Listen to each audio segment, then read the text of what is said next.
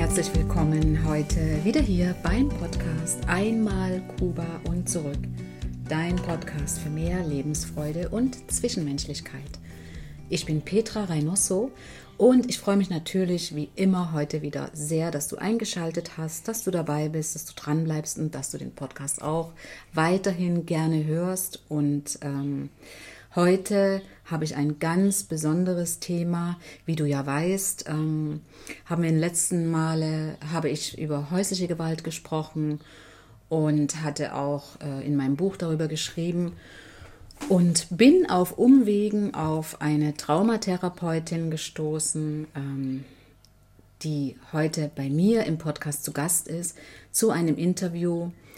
Und wir werden über die Traumatherapie sprechen, und wie wichtig es ist, äh, wenn du ein Trauma hast, das behandeln zu lassen und wie du auch herausfindest, ob du traumatisiert bist, eventuell auch pränatal traumatisiert bist. Da gehen wir sehr in die Tiefe und äh, Sabine wird uns sehr viel ähm, darüber erzählen und ich bin echt total gespannt und neugierig und freue mich auch, wenn es dir gute Erkenntnisse bringt und du sehr viel für dich daraus mitnehmen kannst und Denkanstöße bekommst. Und ich würde sagen, wir fangen direkt an. Ähm, Sabine Gülz aus ähm, in der Nähe von Radolfzell. Dort hat sie ihre Praxis und ich gebe jetzt mal das Wort an Sabine und sage, sei mal bitte so lieb und stell dich doch mal vor. Ja, hallo zusammen. Ich äh, bin sehr froh, heute zu diesem Podcast als Gast sprechen zu dürfen.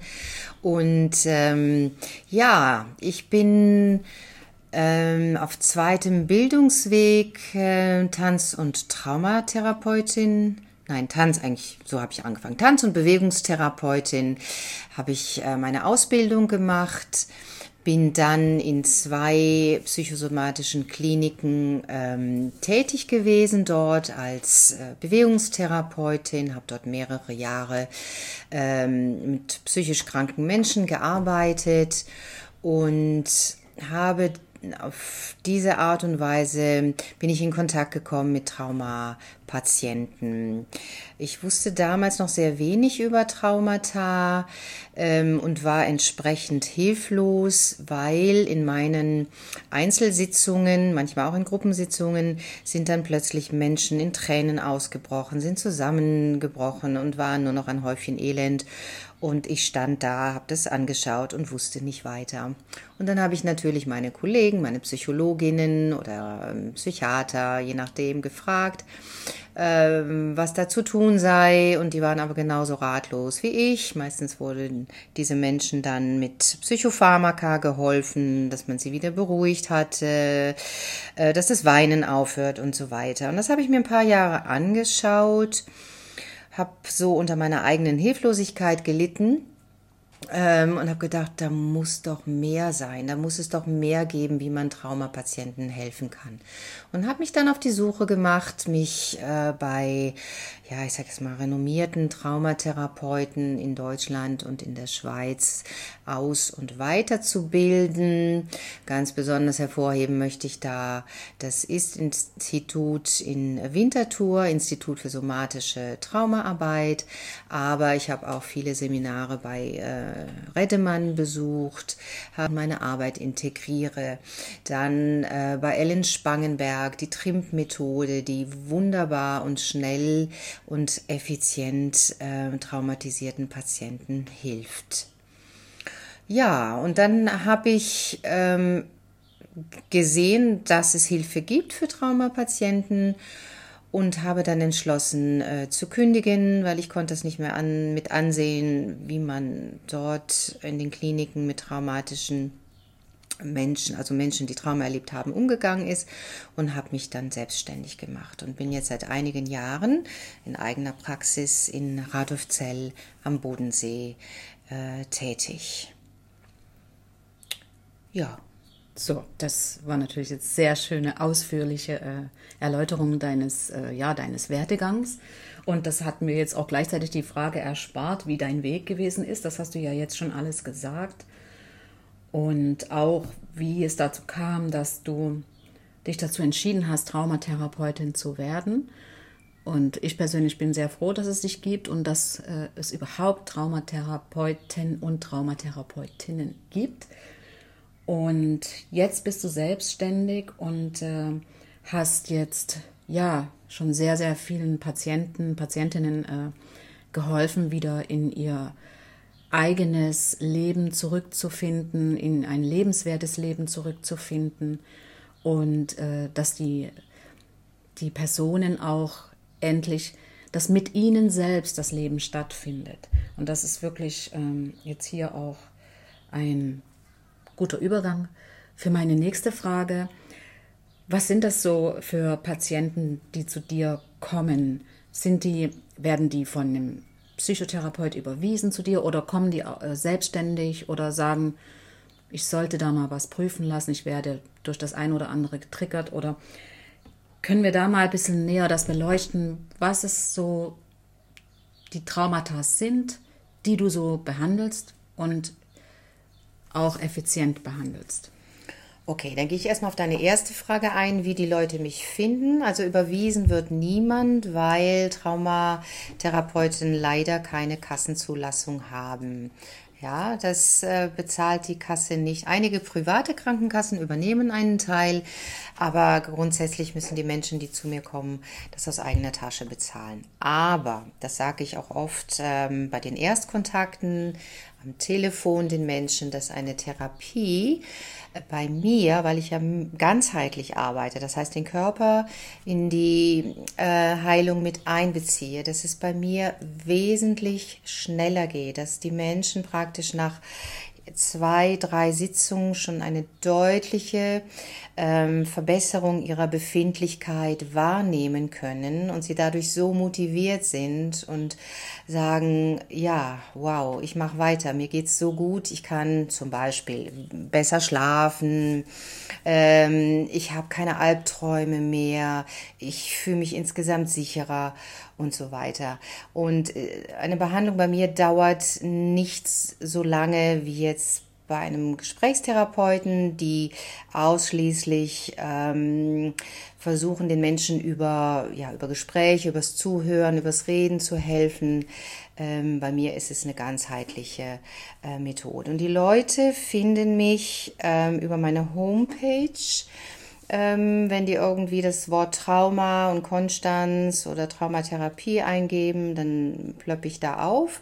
Ähm, mittlerweile ist es aber so, dass ich jetzt schon auch weiterempfohlen werde, also dass die Menschen, die bei mir in Therapie waren und äh, denen es richtig gut wiedergeht, dass die mich also äh, sehr gerne weiterempfehlen und das ist mittlerweile auch schon ein großer Teil, der über Empfehlung zu mir kommt. Ansonsten Homepage.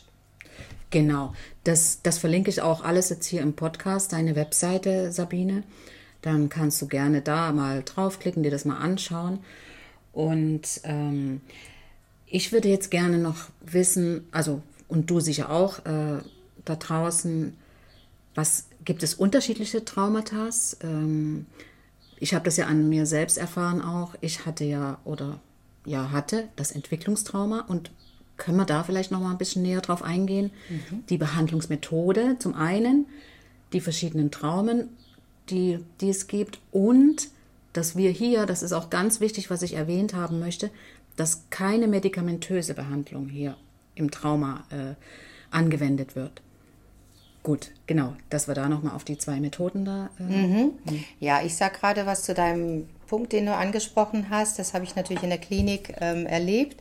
Diese äh, Gabe von Psychopharmaka, die beruhigen den Menschen erst einmal, so dass er auch schlafen kann und die Angstzustände äh, erstmal weggehen. Aber es ist kein Dauerzustand. Die Traumata sind im Körper und in der Seele gespeichert. Und natürlich kann ich mich in Form von Medikamenten oder auch Alkohol oder Drogen wegbeamen, sage ich mal, äh, so ein bisschen salopp. Aber es nützt nichts. Wenn ich dann wieder klar bin bei Verstand und wach bin und meinen Alltag versuche zu bewältigen, dann kommt es wieder hoch. Ja, und das ist da, auch wenn wir oftmals keine bildliche Erinnerung haben, aber wir merken, es ist irgendwas nicht in Ordnung. Wir haben so komische Verhaltensweisen legen wir an den Tag. Wir haben Ängste, irrationale Ängste, wo andere sagen, mal, ist doch nicht normal, du spinnst ja, wieso hast du denn da Angst? Ja, ähm, das gilt es aber zu würdigen und der Sache auf den Grund zu gehen. Und dann komme ich jetzt zu deiner eigentlichen Frage. Welche Form von Traumata gibt es? Also man unterscheidet in der Traumaforschung zwischen Schocktrauma und Entwicklungstrauma. Und äh, Schocktrauma sind so plötzliche Ereignisse, zum Beispiel ein Verkehrsunfall oder eine Naturkatastrophe, so ein Tsunami oder so ein Erdbeben und man ist da in unmittelbarer Nähe, auch wenn man selber nicht zu Schaden gekommen ist, man ist nur, in Anführungsstrichen natürlich nur Zeugin oder Zeuge äh, so von so einem Ereignis, kann das das Nervenkostüm massiv schädigen. Zum ja? Beispiel Hausbrand oder? Hausbrand auch. Verlust durch äh, ja, Familienangehörige oder so? Auch, ja. Etwas, was plötzlich und unerwartet passiert. Und dann kam mir gerade in den Sinn natürlich Unfälle, aber auch Operationen. Gerade Operationen, die man als Kind äh, hat über sich ergehen lassen müssen, wo, ja, ich bin jetzt 60 Jahre alt, in meiner äh, Kindheit und Jugend ging man dann mit Kleinkindern sehr ruppig um und es gab teilweise keine Narkose für die Kinder, das muss man sich mal vorstellen. Und das sind natürlich dann für so kleine Wesen massive Eingriffe in die, in die seelische und natürlich die körperliche äh, Gesundheit. Also das sind so Schocktraumata, die, die plötzlich und unerwartet und meistens in Einmaligkeit auftreten. No? Ne? ein Motorradunfall, ein Erdbeben, hat ja Gott sei Dank im Leben nicht alles auf einmal.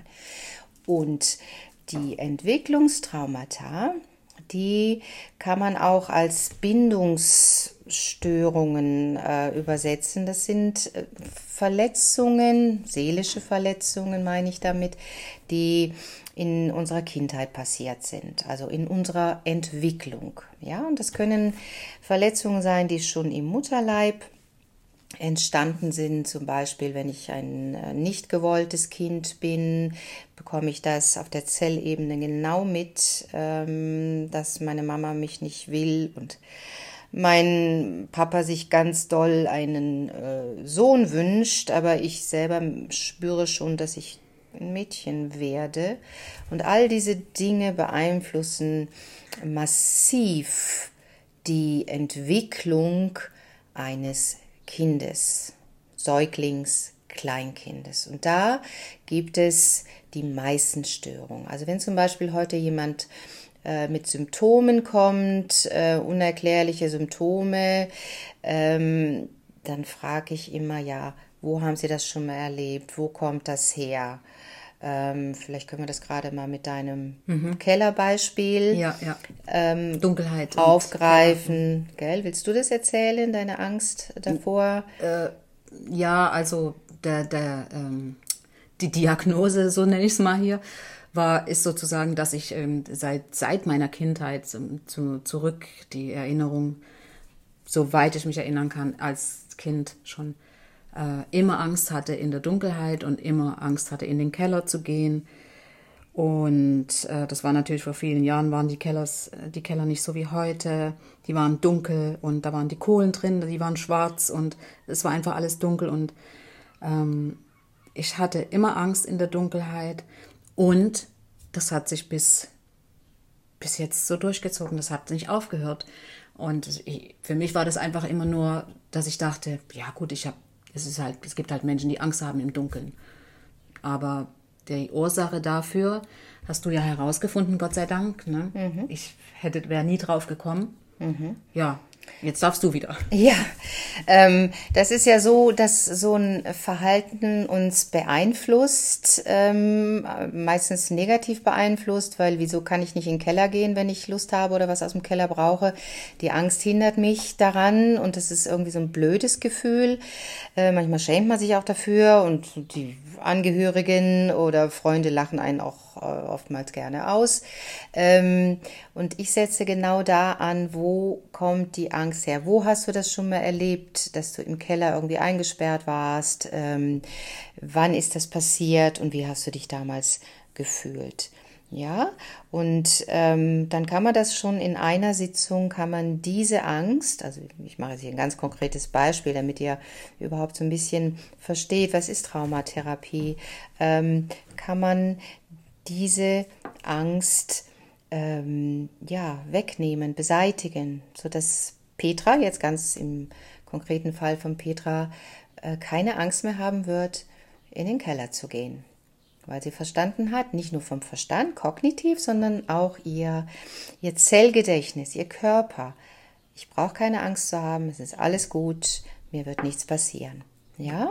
Weil du auch die Ursache damit herausfindest. Es ist ja nicht nur, ja. dass du fragst, äh, wo, warum oder wo, wo, wieso kann, ist das passiert oder, denn meistens erinnert sich ja der Patient da gar nicht, sondern mhm. du bohrst einfach so lange, dass äh, beziehungsweise du hast ja da sind ja wissenschaftlich fundierte äh, Anwendungen, die du, du machst es so lange, bis du äh, an die Ursache herankommst. Ja, das geht. Ich brauche gar nicht lange zu bohren. Die ist meistens ganz schnell, plöppt die auf. Ja, die Erfahrung, ja. Mhm. Ja, genau. Und auch, äh, wo mein Gegenüber dann plötzlich sich erinnert, ja klar, das war damals so.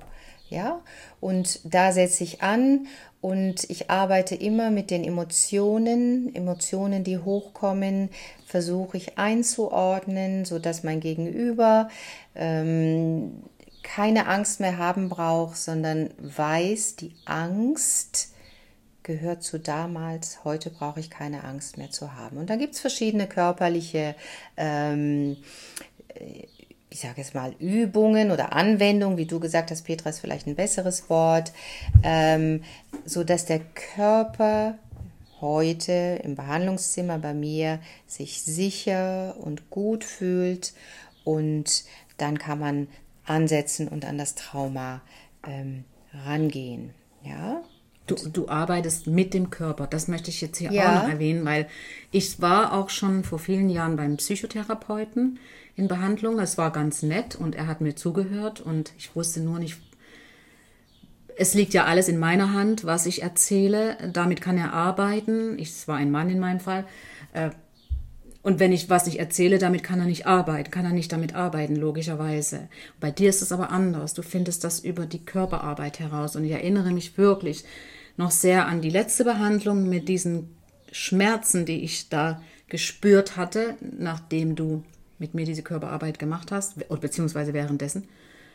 Und äh, das war aber wichtig, diesen Schmerz zu spüren, mhm. um den wieder gehen lassen zu können. Ja, um, so will ich es mal nennen. Genau. Meinem Laien. Äh, ja, genau, das äh, war der Sinn der Sache. Ein, einen ganz kurzen Moment nochmal den Schmerz zu spüren, um ihn dann endgültig loszulassen.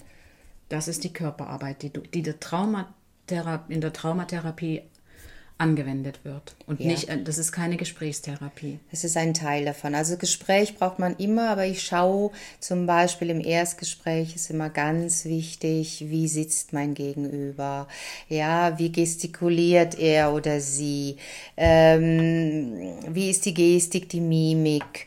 Und ich mache so die ersten zwei Sitzungen reine Körperarbeit, einfach, dass die Menschen ihren Körper wieder wahrnehmen, bewusst wahrnehmen und ähm, annehmen, nicht als Feind betrachten, sondern mein Körper ist meine Ressource. Der, der wurde zwar äh, geschlagen, der wurde misshandelt, der wurde vernachlässigt, aber ich brauche meinen Körper und ich ähm, versuche die Menschen dahin zu bringen, dass sie wieder in ihrem Körper wohnen können finde das so ein schönes Bild, mhm. in, in seinem eigenen Körper zu Hause sein und nicht sich permanent ja ähm, zu bestrafen, indem man, was weiß ich, ähm, zu viel isst, zu wenig isst, indem man ähm, nicht mehr vor die Tür geht, indem man die Gesundheit, ich fasse es jetzt mal zusammen, einfach total links liegen lässt und nur noch funktioniert.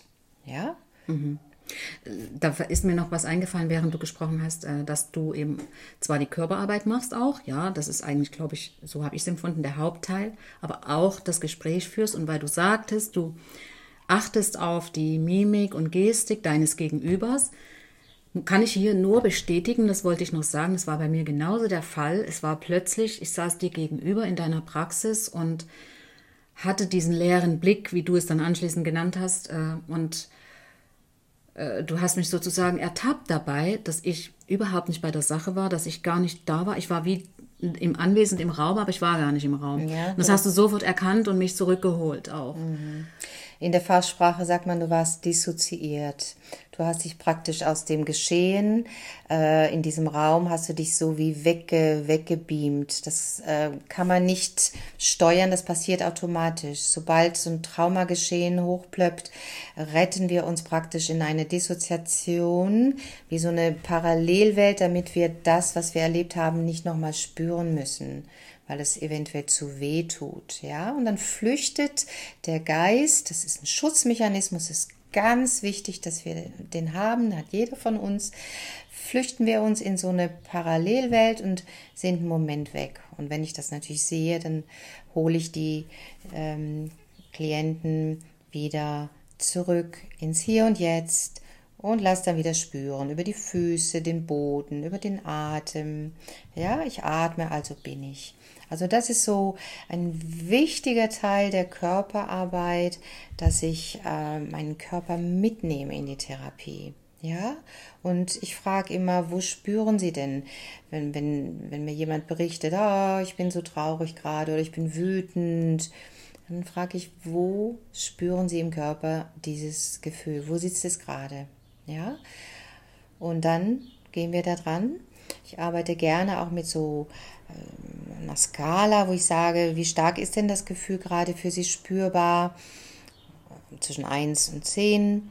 Ja, und dann gibt mein Gegenüber dann eine Zahl an und dann versuchen wir natürlich dieses Gefühl, also es sind ja, wir reden von belastenden Gefühlen, ja, dass mhm. wir die leichter machen können. Und dann am Ende frage ich wieder am Ende der Sitzung so auf der Skala von 1 bis 10, wie sieht es denn jetzt aus mit Ihrer Traurigkeit oder der Wut oder der Verzweiflung? Und dann Beispiel, wenn es sich von 8 auf 3 runter reduziert hat, dann kann man sagen, das war eine gute Sitzung. Der ja? erste Teilerfolg. Der erste Teilerfolg, ja. ja.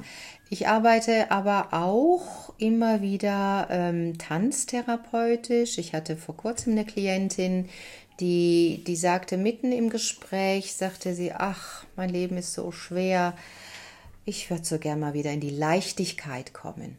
Und dann habe ich das aufgegriffen und sage ich, ich lege jetzt mein Musikstück auf und dann bewegen Sie sich mal durch den Raum, ganz so wie Sie möchten und versuchen mal durch die Bewegung die Leichtigkeit auszudrücken. Und das kann auch nur die Bewegung der Hand sein oder eines Armes oder Sie nehmen den ganzen Körper mit. Versuchen Sie mal in die Leichtigkeit tänzerisch zu kommen. Ja? Und dann ist es etwas, wo der ganze Körper involviert wird. Ja, man steht, sitzt nicht nur da, sondern äh, man kommt in Bewegung und dadurch bewegt sich auch wieder was im Geist. Das, das, da bewegt sich was, was mit Worten nicht auszudrücken ist. Ich habe das mal gelesen an einem Bus hinten. Äh, ich bin mit dem Auto hinter dem Bus gefahren, da stand etwas, ich versuche mich zu erinnern. Ähm, die Musik ist äh, das, was, mit, was du mit Worten nicht ausdrücken kannst. Und das ist für mich jetzt hier ein sehr schönes Beispiel, weil auch ich habe das, ich liebe die Musik. Äh, ähm, ich habe viele Fitnesskurse äh, gegeben, Ausbildung gemacht. Jetzt im Moment, ich mache nur Yoga, aber früher Zumba.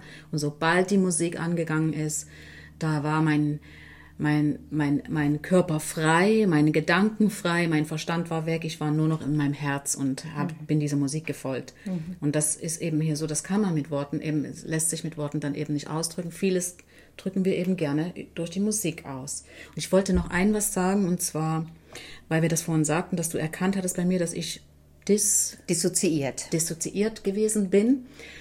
Und was ich dazu sagen möchte, das Gute daran ist, deswegen, äh, du hast eben diese Ausbildung, du bist Traumatherapeutin, darum hast du das auch gemerkt. Wenn du das nicht gemerkt hättest und nichts gesagt hättest, hätte ich diesen Zustand beibehalten und das Ganze, äh, die Sitzung wäre ins Leere gegangen. Ich hätte ganz sicher versucht, so lange wie möglich diesen Zustand aufrechtzuerhalten, was ich mit Sicherheit die Jahre zuvor bei dem Psychotherapeut gemacht habe. Mhm, genau und selbst entschieden habe, erzähle ich ihm das jetzt oder nicht? Oder verhalte ich mich dis. Dissoziiert, ja gut, das kannst du nicht steuern, das passiert Das unbewusst. passiert, ja. Sobald der Therapeut ein Ja. Thema anspricht, wo ein bisschen tricky wird, wo du merkst, oh, jetzt wird's brenzlig, Ja. äh, da will ich jetzt gar nicht drüber reden und je nachdem, was du als Kind oder Jugendliche erlebt hast, ähm, wenn das dann zu überwältigend ist, dann setzt dann dieser Schutzmechanismus ein, wo du dich dann praktisch in eine Parallelwelt flüchtest. Ja, aber das hat was sehr Gutes. Ja. Also, was ich jetzt hier noch sagen möchte, auch im ersten Teil, weil wir machen ja zwei Teile, weil, wie ich schon oft gesagt habe im Podcast, bin ich technisch nicht so versiert und äh, ich kann immer nur so wenige Megabytes machen und deswegen machen wir eine zweite Folge, die kommt aber gleich anschließend, kannst du dir gleich im Anschluss auf die erste weiter anhören. Äh, was ich aber noch sagen wollte, ist, dass ähm, wir hatten ja zu Beginn gesagt, dass die Therapien nicht von der Kasse übernommen werden. Das klingt so, so wie eine Zahlungsaufforderung. Das soll es aber hier an der Stelle nicht sein, weil, wie du ja auch schon mal gesagt hast, der Psychotherapeut, der bekommt man von der Kasse, ich hatte damals 24 Stunden äh, verschrieben bekommen, die ich nicht mal alle genutzt habe, weil ich abgebrochen hatte, weil ich gemerkt habe, es bringt mir nichts. Und ähm, ich kann nur sagen, es lohnt sich. Es lohnt sich sowas von, sich äh, zwei, drei Therapiestunden zu machen oder von mir aus auch vier, fünf, je nachdem, wie tief das Trauma ist. Ähm, denn bei mir war das Erfolgserlebnis so groß. Und zwar, ich wusste ja nicht mal, dass das ein Trauma ist. Das ist so beiläufig im Gespräch passiert. Bei mir war es zum einen ein pränatales Trauma. Ja, ähm, ich bin richtig froh, dass meine Mutter mir das erzählt hat in einer äh, irgendeiner Stunde, wo sie gesprächsselig war.